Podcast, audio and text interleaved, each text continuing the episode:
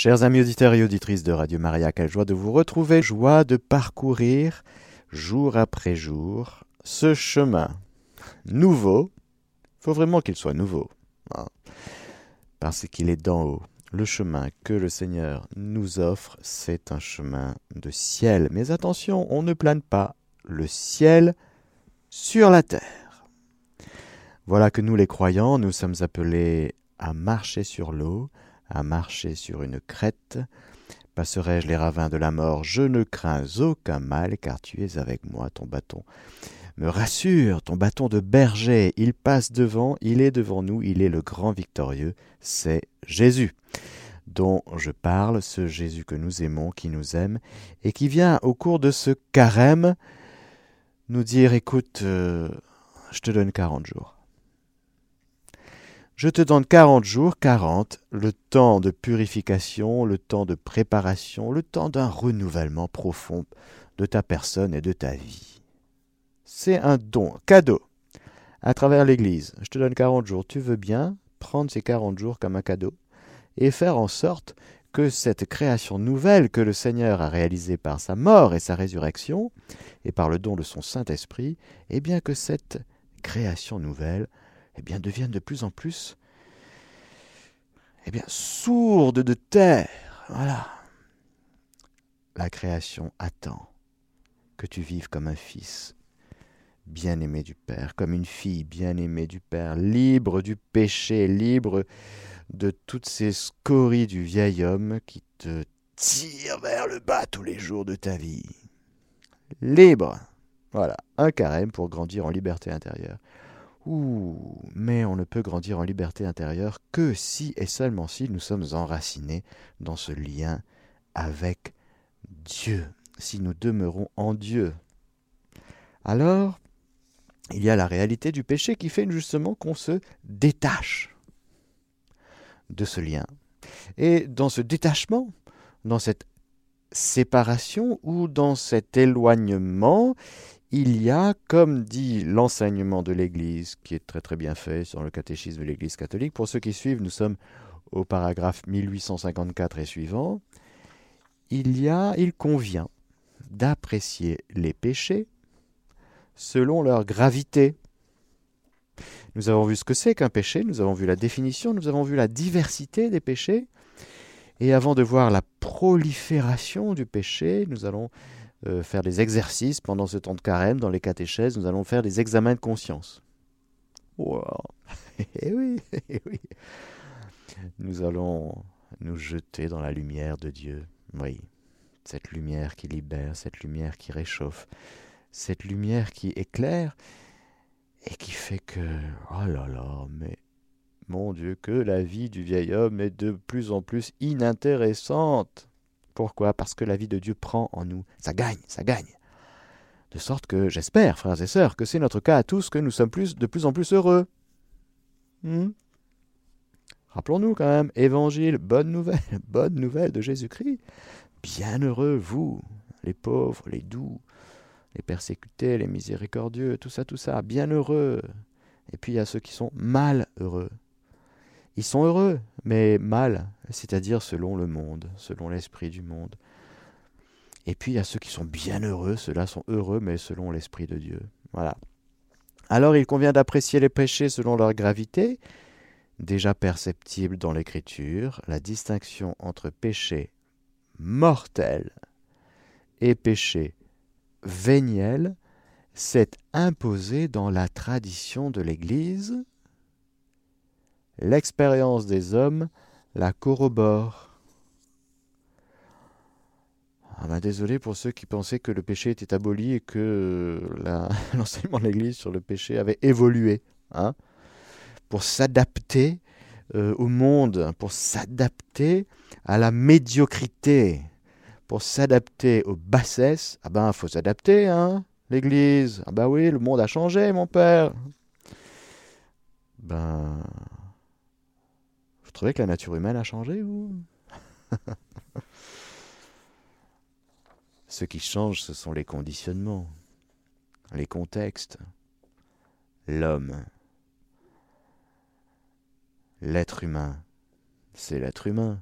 On pourra inventer toutes les théories du genre que vous voulez, on pourra inventer tout ce que vous voulez comme idéologie. Une idéologie, si c'est pas réel, si ça colle pas au réel, c'est pas réel, c'est tout. La nature humaine, il n'y a pas plus réel que la nature humaine. Alors, dans la première lettre de Saint Jean, au chapitre 5, versets 16 et 17, voilà ce qu'on entend. Quelqu'un voit-il son frère commettre un péché ne conduisant pas à la mort Qu'il prie, et Dieu donnera la vie à ce frère. C'est beau ça.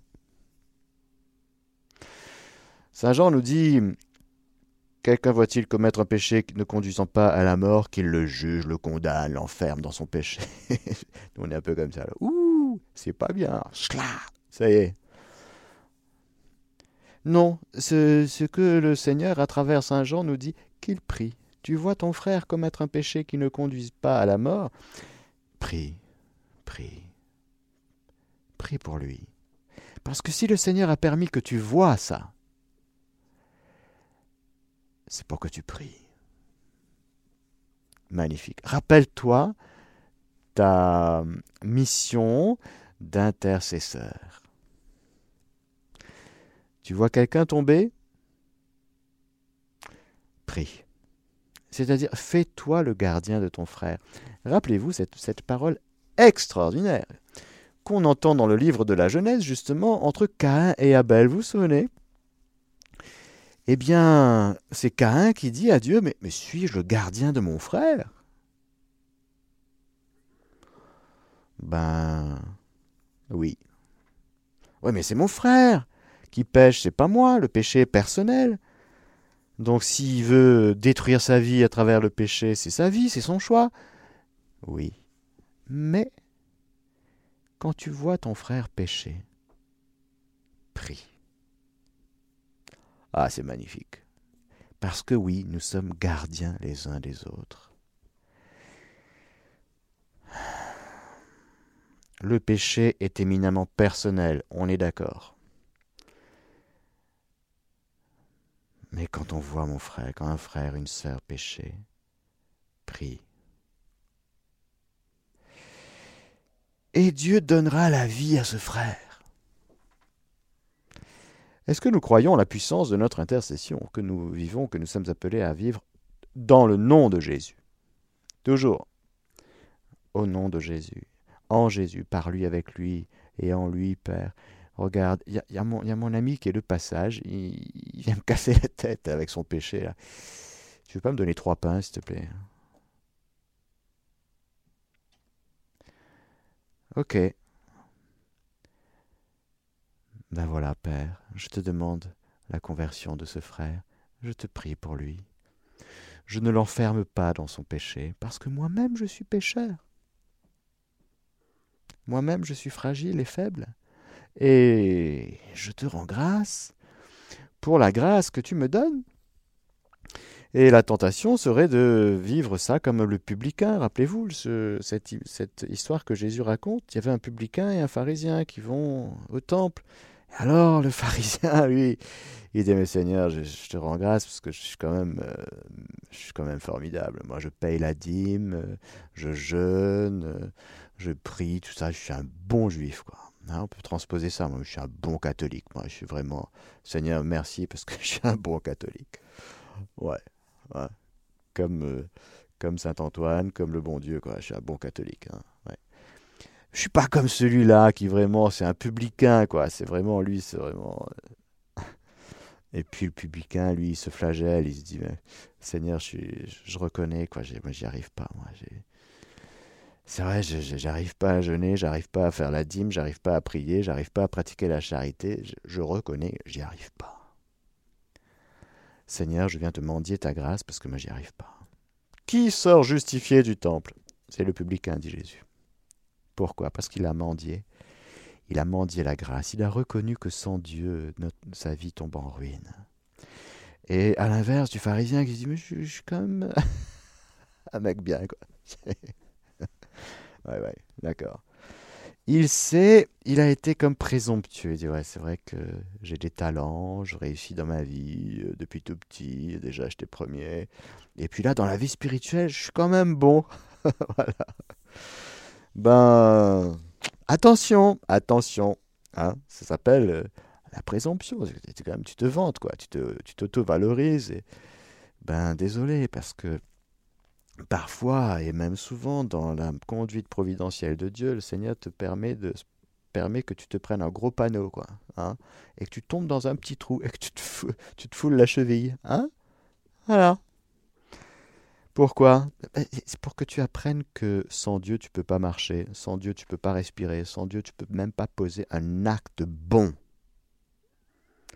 Alors, quand tu poses un acte bon, n'oublie pas de rendre grâce au Seigneur.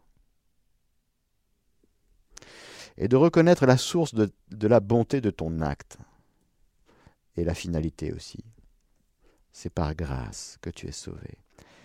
Alors, tout ça pour commenter juste un verset, c'est quand même magnifique. C'est magnifique ce verset. Quelqu'un voit-il son frère commettre un péché ne conduisant pas à la mort, qu'il prie et Dieu donnera la vie à son frère. C'est-à-dire que quand Saint Jean, lui, Saint Jean, c'est un croyant. Quand il exhorte à prier, il dit, quand vous priez, croyez que vous l'avez reçu. Hein. Merci Seigneur, je prie pour mon frère.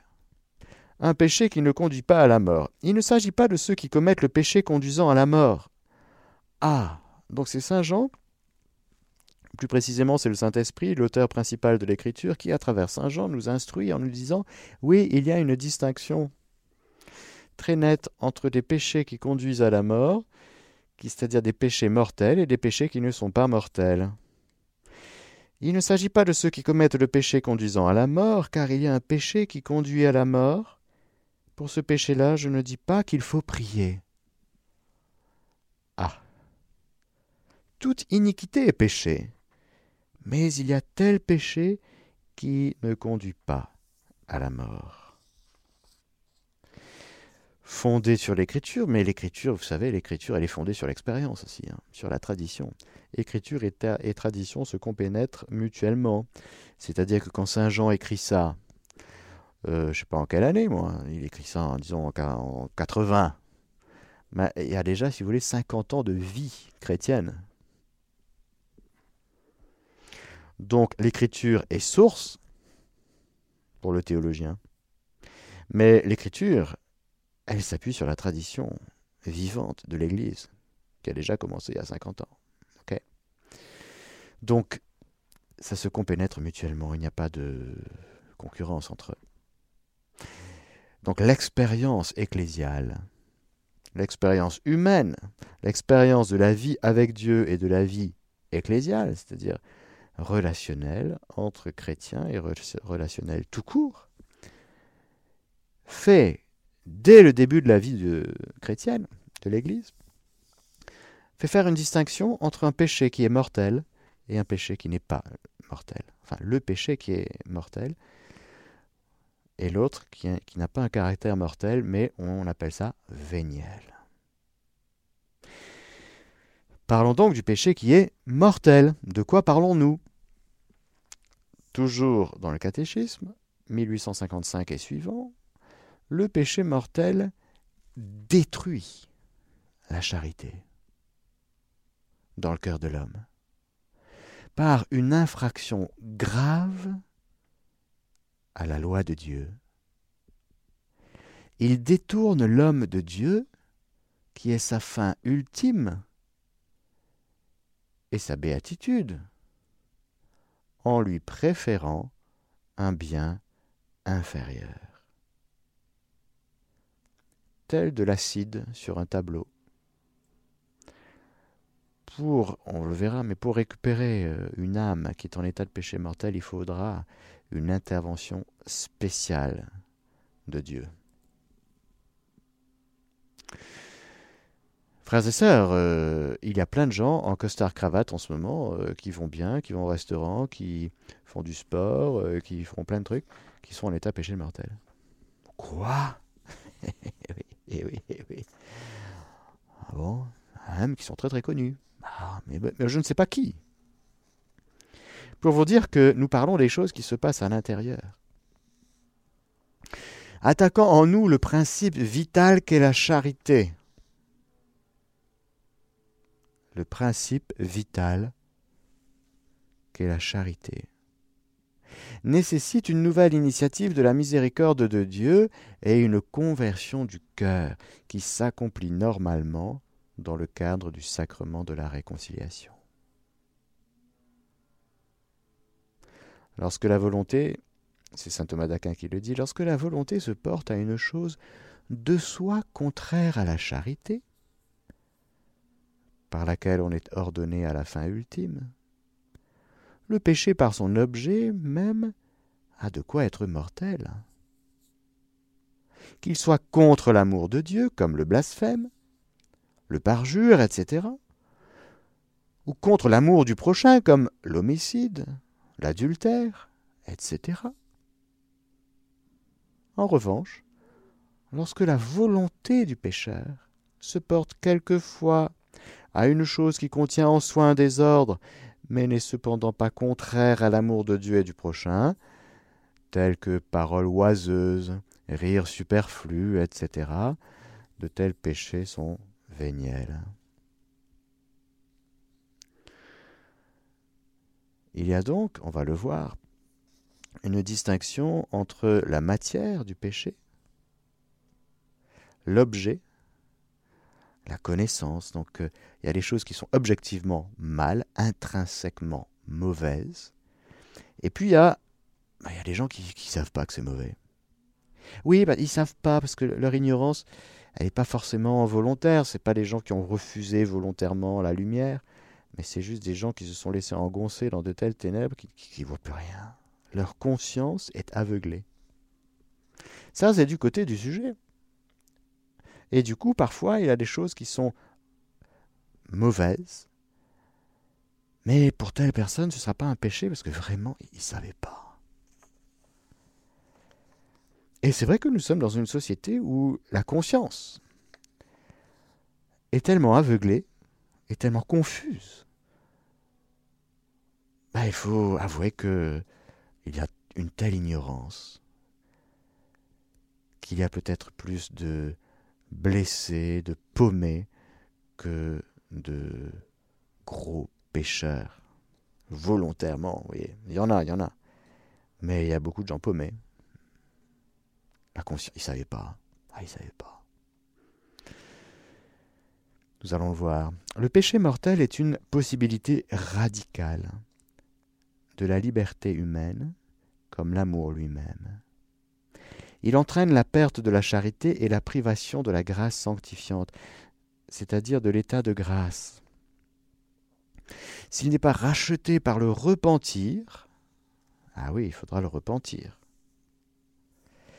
Quand le Seigneur donne sa lumière, il donne avec la, contrition. Oui, quand le Seigneur illumine notre âme, il nous dit, tu vois, ça c'est, c'est pas bien. Il donne aussi la grâce de, de se dire, ben oui, je te demande pardon. Donc il faut le repentir. Sans repentir, c'est le péché contre l'Esprit Saint dont Jésus parle dans l'Évangile, justement. Il y a un péché contre l'Esprit Saint, Dieu ne peut rien faire. C'est-à-dire que si tu ne demandes pas pardon, s'il n'y a pas de repentir, si tu, si tu n'avoues pas que tu as mis le pied à côté, ben je ne peux rien faire pour toi, parce que si tu persistes dans le déni, si tu persistes dans l'orgueil, qu'est-ce que tu veux je fasse? Je ne peux plus rien faire pour toi. je, t'ai dit que j'étais prêt à te pardonner, je t'ai montré mon amour miséricordieux, je, mais si tu ne veux pas demander pardon, ben je ne peux plus rien faire pour toi. C'est le péché qui n'est pas pardonnable au sens strict. Pas parce que Dieu ne veut pas pardonner, c'est que le pécheur ne veut pas demander pardon. Parce que nous sommes libres jusqu'au bout. Et Dieu respecte et respectera toujours notre liberté. C'est celui qui est le plus respectueux de notre liberté. Il n'est pas un magicien. La miséricorde de Dieu n'est pas une magie. La miséricorde de Dieu n'est pas un coup de baguette magique qui efface tout comme ça. Non, non, non, non. Il faut la collaboration. C'est une relation. Dans une relation, il y a deux personne. Dieu, qui est toujours miséricordieux, mais il y a le pécheur. Il faut que le pécheur, qu'il y ait, oui, le repentir. S'il n'est pas racheté par le repentir et le pardon de Dieu, les deux, mon capitaine, il cause l'exclusion du royaume du Christ et la mort éternelle de l'enfer. C'est-à-dire, l'enseignement de l'Église est très clair là-dessus. Ne vont en enfer que ceux qui veulent y aller et qui persistent jusqu'au bout. Ils disent non, non, non. Je veux, je veux être séparé de Dieu pour toujours, malgré tout ce que Dieu aura fait pour eux et tout ce que le, Seigneur leur aura montré comme amour, comme miséricorde, comme lumière. Si le cœur est bouché et s'enferme dans l'endurcissement du cœur et choisit volontairement la séparation d'avec Dieu pour toujours, Dieu dit Ok, c'est ton choix. Dieu n'exclut personne de son royaume. C'est l'homme qui va volontairement en enfer. Frères et sœurs, c'est ça la, doctrine de l'Église catholique sur euh, l'enfer. Donc, si vous ne voulez pas aller en enfer, n'ayez pas peur. Vous n'irez pas. Parce que ne vont en enfer que ceux qui veulent y aller.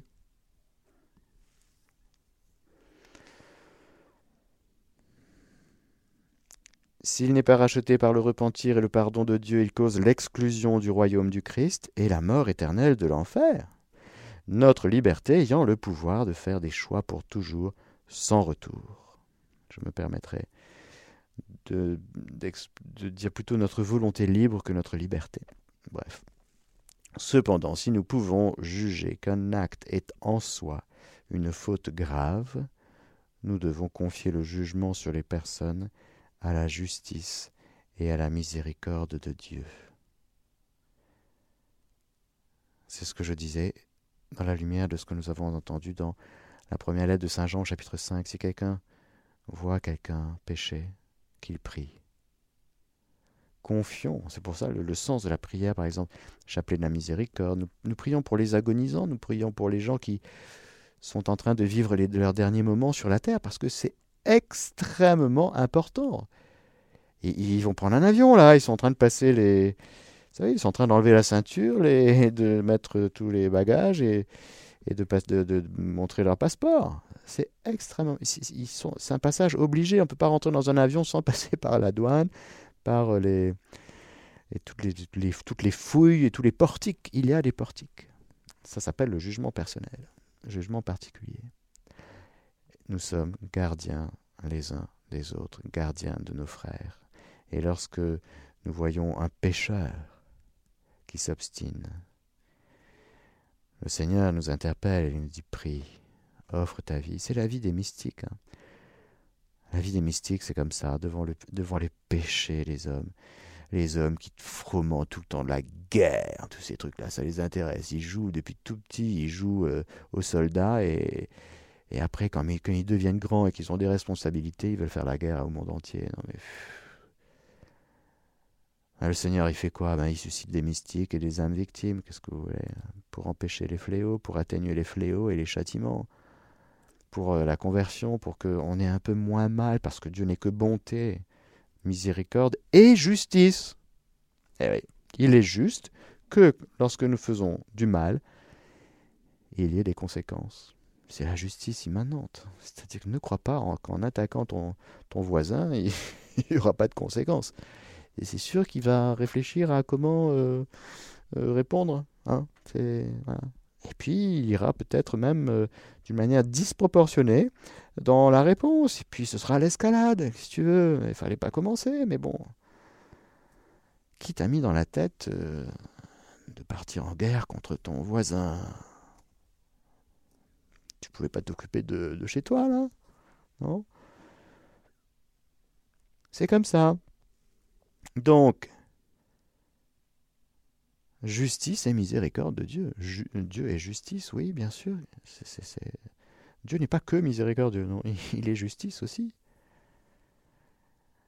l'enfer, c'est l'œuvre de la justice. Il est juste qu'un pécheur qui s'obstine jusqu'au bout, eh bien qu'il ait sa vie de damné. Pourquoi? Parce que c'est ça qu'il a choisi.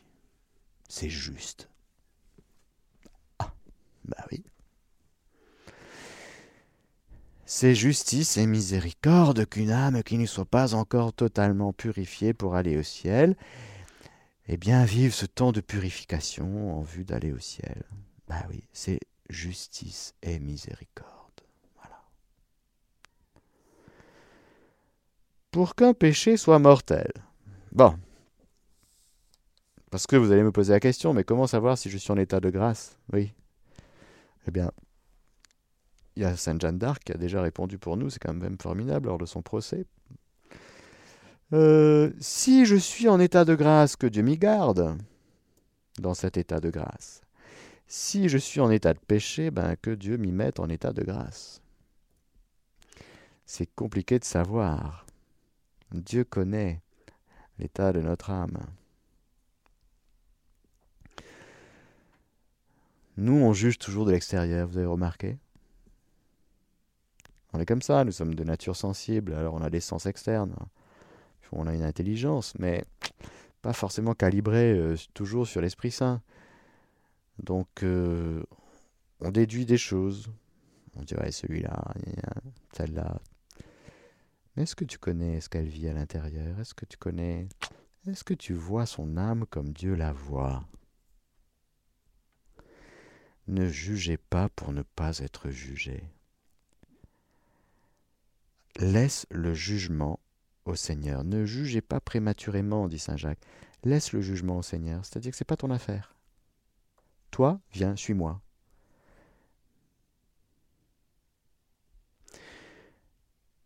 L'état de notre âme, l'état de grâce, l'état de grâce, c'est l'état de la communion avec Dieu. Nous sommes dans l'alliance, dans la communion avec Dieu. Hein. on s'ébroue, comme les petits oiseaux au réveil qui viennent se baigner. Hein très agréable. Au Rwanda, c'était très agréable de réentendre un peu les oiseaux à 6 heures du matin, si vous voulez. Ça me faisait penser un peu à l'île Maurice. Peut-être que dans les, oui, dans la campagne, hein, mais bon, à Toulon, un peu moins. Hein. à Paris, peut-être encore un peu moins. Il y a quelques gros pigeons, mais bon, c'est pas pareil. Hein. Tout ça pour dire que, voilà, une âme qui est en état de grâce, vous inquiétez pas trop, hein, vous inquiétez pas trop si vous voulez, si vous êtes en, si vous êtes, si vous priez, si vous avez une vie sacramentelle, si, si, si ça va bien, hein. Si je vous pose la question comment va Jésus, si vous me dites bah, ça va bien, je, je suis content d'être avec lui et tout, ça va bien. Bon, ne vous inquiétez pas trop là-dessus. Pour qu'un péché soit mortel. Trois conditions sont ensemble requises. Citation de Reconciliatio Penitentia numéro 17, c'est une, euh, sais plus c'est une encyclique ou exhortation apostolique de Saint Jean-Paul II. Il dit ceci est péché mortel, tout péché qui a pour objet une matière grave, donc l'objet, une matière grave, et qui est commis en pleine conscience, donc l'aspect de la connaissance, j'ai compris, j'ai intégré, je sais que c'est pas bien. Et de propos délibérés, c'est-à-dire je le fais quand même. La matière grave. Donc l'objet de l'acte. Rappelez-vous, définition du péché. Le péché est une faute contre la raison, la vérité, la conscience droite. Il est un manquement à l'amour véritable envers Dieu et envers le prochain à cause d'un attachement pervers à certains biens. Il blesse la nature de l'homme et porte atteinte à la solidarité humaine. Il a été défini comme une parole, un acte ou un désir contraire à la loi éternelle. Donc dans l'objet, la matière grave est précisée par les dix commandements. Selon la réponse de Jésus au jeune homme riche, que dois-je faire pour avoir la vie éternelle? Jésus répond, ben, tu connais les commandements hmm? Ne tue pas. Bon, tu as tué? Ne commets pas d'adultère. ne vole pas, ne porte pas de faux témoignages, ne fais pas de tort et honore ton père et ta mère. Bien sûr, la gravité des péchés est plus ou moins grande. Un meurtre est plus grave qu'un vol. Nous parlons de l'acte, de l'objet en lui-même. Nous ne sommes pas en train de parler des circonstances d'un enfant pauvre qui passe auprès et qui a faim et qui voit euh, des fruits, il, pique une pomme comme Saint Augustin. Oui, Saint Augustin quand il était petit, il a fait ça. Lui, ça l'a marqué. oui, il va écrire ça plus tard. Euh, c'est vrai que c'était pas bien. ça l'a blessé sa conscience, ça l'a fait beaucoup réfléchir. Hmm.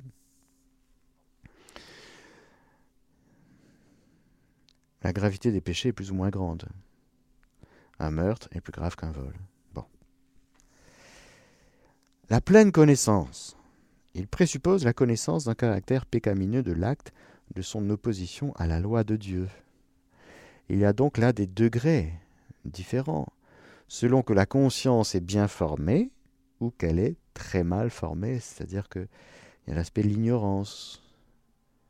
Je, ma conscience tout de suite réagit lorsque, par exemple, je pense mal ou je pose un acte en pensée, en parole, qui est. Tout de suite, si ma conscience elle est aiguisée, je vois tout de suite, ah non, ça va pas ça. Hmm. Mais parfois, oulala, j'écrase les pieds de mon frère et voilà, je vois même pas. lui, il est en train de hurler parce que j'ai écrasé son orteil. Et moi, je, je, vois rien, je vois rien. Je suis comme un éléphant dans un magasin de porcelaine. Aucun problème. Aucun problème. Moi, moi, j'ai fait des dégâts. Moi, j'ai péché. Moi, mais, mais, enfin, mais enfin. Bon, vous voyez Donc, la conscience de chacun est, ben, est unique. Hein, selon ce que nous sommes uniques. Chacun, nous sommes uniques. Notre, notre conscience, c'est-à-dire cette espèce de caisse de résonance en nous, cette espèce de sanctuaire intérieur, qui est, comme le dit Gaudium et Spes, le cœur de l'homme, on pourrait dire ça comme ça, qui est le réceptacle de la lumière de Dieu, la loi éternelle de Dieu, la lumière de Dieu, la volonté de Dieu. On va y revenir. Donc notre conscience, elle est faite pour d'abord recevoir la lumière, capter la lumière. Et bah, selon le degré de, conscience éclairée, j'allais dire, eh bien, je peux plus ou moins voir, je peux plus ou moins comprendre, je peux plus ou moins repérer que c'est pas bien et que c'est bien.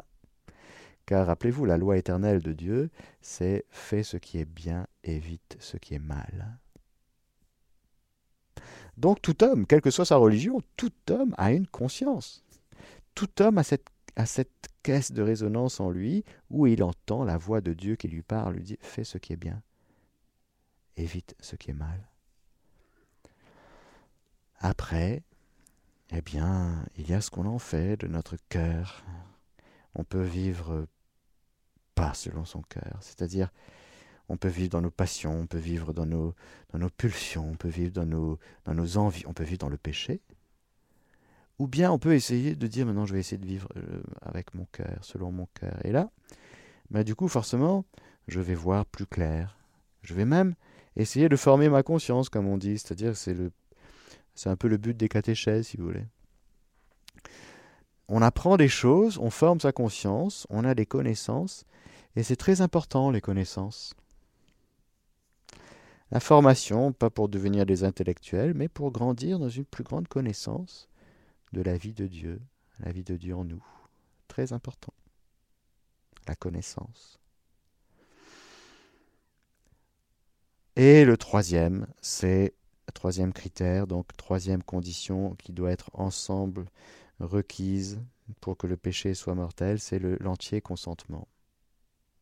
Il implique aussi un consentement suffisamment délibéré pour être un choix personnel. La délibération fait partie de l'acte humain. Lorsque nous étudions l'acte humain, qu'est-ce que c'est qu'un acte humain? Spécifiquement humain, à la différence de l'animal, qui n'a pas de conscience, qui n'a pas de volonté, qui n'a pas de vie spirituelle, qui donc ne pose pas des choix libres, avec tout le respect qu'on a. Hein. Moi j'aime beaucoup les animaux, j'ai pas de problème avec eux, mais nous parlons des choses éminemment personnelles, c'est-à-dire humaines. Angélique aussi, mais là nous parlons de l'être humain. Et donc dans l'acte humain, il y a cette phase de délibération. C'est-à-dire je reçois la lumière, Je reçois l'inclinatio du Seigneur qui me dit fais ce qui est bien, évite le mal. Et puis il y a l'espace où je vais exercer ma volonté libre, ma responsabilité. Juste avant de poser mon acte personnel, je fais quoi avec ça?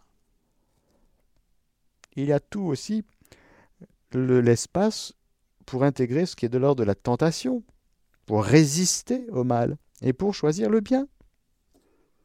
Donc il y a un moment de délibération. Il peut même y avoir un moment de conseil, c'est-à-dire on prend conseil. On dit là, j'ai un peu de mal à discerner. J'ai l'impression que c'est plutôt bien, mais en même temps, je me dis que c'est pas terrible. C'est peut-être bon. On peut prendre conseil. Et puis a le moment de l'imperium, c'est-à-dire ben tu, vas poser ton acte, oui, tu vas, choisir, parce que ce sont nos choix qui nous déterminent et qui font de nous des vivants. Des gens qui ne choisissent pas sont des girouettes. Ah ben je sais pas, le gouvernement va choisir pour moi. Ah ben je sais pas, ben c'est mon responsable qui va choisir pour moi. Ah ben je sais pas, c'est mon perspi qui va choisir pour moi. Ah ben je sais pas, c'est euh, je sais pas qui, qui va choisir pour moi. Ben c'est le, le climat, tous ces trucs périphériques qui font qu'on ne choisit pas. Bon, à un moment donné, vas-y, pose un choix. Donc il y a des gens qui, qui par exemple, euh, ben, ils cherchent encore. Hein. Ils cherchent encore la lumière. Hein. Ça fait longtemps que le bon Dieu leur a donné la lumière, si vous voulez, mais ils cherchent encore. Hein. Ils attendent un signe. bon. À partir du moment tu as repéré l'objet, tu dis bon, ça c'est bien, ça c'est pas bien, ok, objectivement ta connaissance du caractère pécamineux de l'acte, tu, tu sais que c'est pas bien, ok Tu repères que c'est pas bien, tu sais que c'est pas bien, et tu dis, ben j'y vais quand même. Là, si la matière est grave, s'il y a pleine connaissance et entier consentement, tu pêches mortellement. C'est-à-dire que tu détruis la charité dans ton cœur. La charité, c'est quoi? L'amour de Dieu a été répandu dans notre cœur par le Saint-Esprit qui nous a été donné. Autrement dit, d'un coup, tu coupes la source. C'est comme si vous voulez, Dieu est toujours une source intarissable. Cette source, elle est déversée dans notre cœur pour que nous puissions porter du fruit en abondance, douze mois sur douze, et là où nous passons, que ruisselle l'abondance et que l'amour de Dieu se répande. Mais le péché mortel dit non, moi je fais, je fais un barrage. Je dis stop à l'amour de Dieu qui est répandu dans mon cœur, je, je dis non. Je préfère, rappelez-vous, je préfère m'attacher à d'autres biens que Dieu. Donc, je dis non à Dieu. Mais attention, là, notre volonté ne, peut dire que des, que des oui à des biens. Donc, en disant non à Dieu, je dis oui à des petits biens, mon petit bien à moi. Mais c'est quoi ton petit bien à toi? Ben, je sais pas, moi, euh, mon plaisir personnel, euh, mon petit, je sais mon petit intérêt, ma convoitise, tout ça. Parce qu'il faut bien trouver un intérêt. Lorsque nous péchons, nous disons oui à quelque chose. Nous disons oui à un petit bien qui est piètre, qui est médiocre par rapport au grand bien que nous proposait Dieu. Alors voilà, le péché véniel, lui, contrairement au péché mortel, eh bien, sera lorsque nous n'observons pas dans une matière légère, la mesure prescrite par la loi morale, ou bien quand on désobéit à la loi morale en matière grave, mais sans pleine connaissance et sans entier consentement. C'est-à-dire dans un contexte où on était vraiment euh, violenté, euh, euh, on ne pouvait pas faire autrement, quoi. C'est-à-dire, voilà. C'est-à-dire, c'était concrètement, concrètement impossible de faire autrement. Il laisse subsister la charité, même s'il l'offense et la blesse. Le péché véniel, lui, ne diminue pas la grâce sanctifiante, mais cause la tiédeur. Mais dans un certain contexte, je dis bon, allez, ok, cette fois-ci, ah, juste une fois, allez, hein, bon. Et puis, comme c'est agréable, car encore une fois, au début, quand on dit non à Dieu et oui au péché, c'est agréable. Ah oui, oui. Sauf que après, c'est pas du tout agréable.